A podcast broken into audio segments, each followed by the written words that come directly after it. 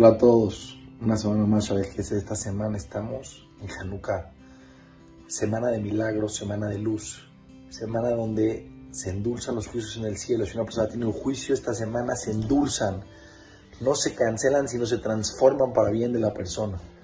Les voy a decir un secreto impresionante. ¿Quién llevó la luz de Hanukkah a su vida? ¿Quién llevó la luz de los milagros a su mente, a sus emociones? Yosef Atzadik, una persona que venía de lo más alto Estudiaba con su papá, con Jacob Abino. Imagínense el nivel de estudio espiritual que tenía. Vivía económicamente en un nivel muy alto.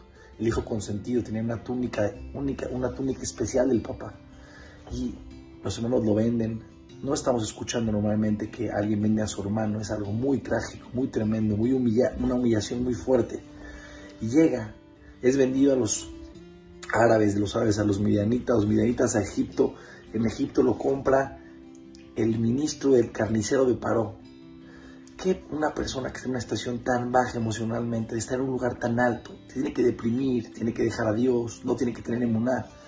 Pero Yosef Atzadik nos enseña un secreto impresionante, que es la luz de Hanukkah. Hay un creador que te ama, que maneja el mundo. Todos los pensamientos negativos que tienes en tu mente son pura oscuridad del Yetzerara Hanukkah es la luz que brilla en la oscuridad. Yosef Atzadik tenía esa luz que brillaba en cualquier situación, en la oscuridad más fuerte que vivió, seguía teniendo la luz. ¿Y cuál es la luz más fuerte que hay? La luz de saber que Dios te está esperando en cada momento de la vida que le pidas. Él te quiere dar emocionalmente, no dejó que sus pensamientos negativos creados por Yetzirah lo dominen. Él dijo, Hashem me quiere y le pidió tefilá. Dice que cuando llegó ahí, el patrón vio que Dios estaba con él y era un hombre exitoso. En toda la Torah no está escrito que alguien fue exitoso, sino únicamente Yosef Atzadik. ¿Y cuál era el éxito? Que nunca se dejó convencer por sus pensamientos negativos. De pensar, ¿para qué le pido a Dios? Seguro soy malo, seguro no me quiere, seguro no me va a contestar mis rezos. La, vida de Yosef Atzadik demostraba que Dios no lo quería. Vendido económicamente en el piso, esclavo. Yosef Atzadik dijo, nunca me vas a convencer que Dios me, ama. Nunca me vas a convencer que Dios me dejó de amar en algún momento.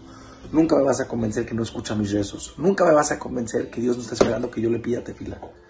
Y empieza Yosef a pedirle en cada momento de su vida, Dios, en las cosas más chiquitas. Dios, ayúdame a que mi patrón esté contento. Riega las plantas, Yosef. Dios, ayúdame por favor a que todo salga bien, a que crezcan las plantas bonitas. El patrón se dio cuenta que Dios vivía con Yosef. La persona tiene que saber en su vida, Dios está esperando que rompas tus pensamientos negativos, que dejes de creer que el Dios que no te quiere, que no te va a dar. Dios te ama, te quiere dar abundancia sin fin, quiere que estés bien ante cualquier circunstancia, aunque estés en la oscuridad más profunda que hay. Dios quiere que le pidas, que tengas a Dios en tu boca. En cada detalle de tu día, recuérdalo 80 veces en tu día, Dios. Dile, Dios, te lo pido, dame éxito, dame verajá. Y entonces Joseph se convierte en un hombre exitoso, que tiene a Dios en su boca que no deja que los pensamientos negativos gobiernen su mente. Dios te ama, que la luz de Hanukkah, de los milagros, Yosef Atzadik de un día a otro llegó a ser virrey.